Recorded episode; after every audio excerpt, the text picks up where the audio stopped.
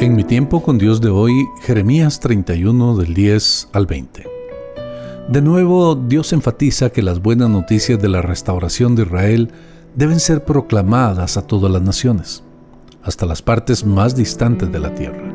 Escuchen y sean testigos de la graciosa promesa que yo les he hecho a mi pueblo, porque yo haré que sean notados y reconocidos, dice Dios los temas son repetidos para dar énfasis. Dios no ha terminado con Israel como Israel hasta que hayan sido reunidos de nuevo en la tierra en los días finales. Dios promete rescatar al pueblo judío de la cautividad, mantenidos en ataduras por aquellos más fuertes que él, tanto en un sentido natural como en uno espiritual.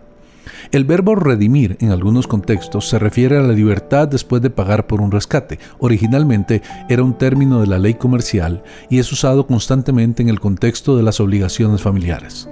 Se le requería al pariente cercano que redimiera la propiedad de un miembro de la familia e incluso que vengara su muerte. Jeremías dibuja a un Israel reunido y restaurado entrando en Jerusalén. Ellos serán ricos con la abundancia de la provisión de Dios tanto materialmente como espiritualmente, y lo muestra en la frase, y su alma será como huerto de riego. Israel llora bajo el exilio y la cautividad, pero Dios promete convertir todo esto en gozo.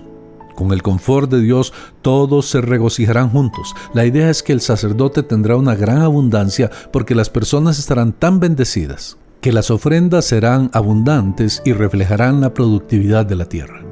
Raquel que lamenta por sus hijos. Aquí el Señor habla a través de una imagen poética presentando a Raquel, la madre de Benjamín y de José, ancestros de prominentes tribus en Israel, lamentándose por sus hijos. Ella hace esto por Ramá, cerca de donde fue enterrada y es presentada como lamentándose en desesperación por las tribus exiliadas.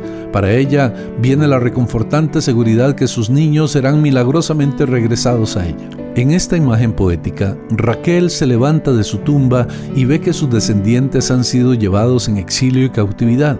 Ella está con pesar y no quiso ser consolada. El escritor del Evangelio de Mateo entendió esto como un tipo o una imagen poética de la horrible masacre de los niños en Belén y en las áreas de los alrededores por el temor del nacimiento del rey de los judíos, como lo encontramos en Mateo 2 del 16 al 18. Aquí estas palabras son citadas no como una profecía, sino como una tipología, en conexión con el asesinato de los infantes por el rey Herodes. Dios da una remarcable palabra poética a Raquel, él ordena consuelo para la que se rehúsa a ser consolada. El dolor y la pena no tienen la última palabra. Ya sea en Jeremías o en Mateo, una madre puede rehusarse a ser consolada, pero Dios la consolará de cualquier manera. El consuelo de Dios para la Raquel poética no era vacío. Ella podía ser consolada porque había una recompensa y una restauración. Sus hijos volverán a su propia tierra. La promesa de restauración de Dios significa que hay esperanza también para tu porvenir. De nuevo, la prominente tribu de Efraín es usada como una figura para todo Israel.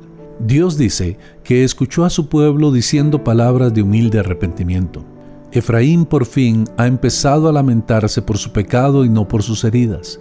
Israel reconoce que su mala suerte no ha sido un accidente de una fe ciega, todo fue un castigo del Señor, el cual ellos ahora humildemente aceptan como si ellos fueran un novillo indómito que necesita ser roto en cierto sentido y ser hecho manso.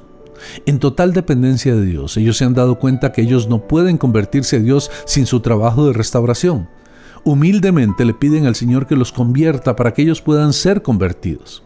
Al volverse a Dios, ellos entendieron que su comportamiento tenía que cambiar. Eso significa arrepentimiento. Habiendo regresado a Dios, ellos están avergonzados de su pecado pasado y de su rebelión, de los pecados de su juventud en la manera de una persona fuertemente conmovida o enojada, ellos se hirieron a sí mismos en el muslo. Mi pena se hizo más y más profunda. Me golpeé los muslos por el extremo de mi desesperación. Esta era una señal usual de profunda aflicción. Jeremías registra la maravillosa respuesta de Dios. Él recibía con los brazos abiertos a Israel como a su hijo precioso, de la misma manera que el padre de la historia del hijo pródigo recibe y abraza a su desobediente hijo. Sin duda lo es, y nunca más querido y anhelado que lo que queremos creer. Cuando dice mis entrañas se conmovieron por él, este es el amor eterno y la misericordia de la que se hablaba antes en este capítulo, en Jeremías 31.3. El texto hebreo en esta frase literalmente dice, mis entrañas gruñeron por él, pero tiene que ser entendido como mi corazón lo anhela. es el muy vívido antropomorfismo que muestra el estómago de Dios gruñendo por su largamente anhelado Hijo. El Padre reprende a sus hijos por sus pecados, pero también se conduele y sus entrañas se conmueven por ellos. Por su gran misericordia concederá a su pueblo la gracia de la redención.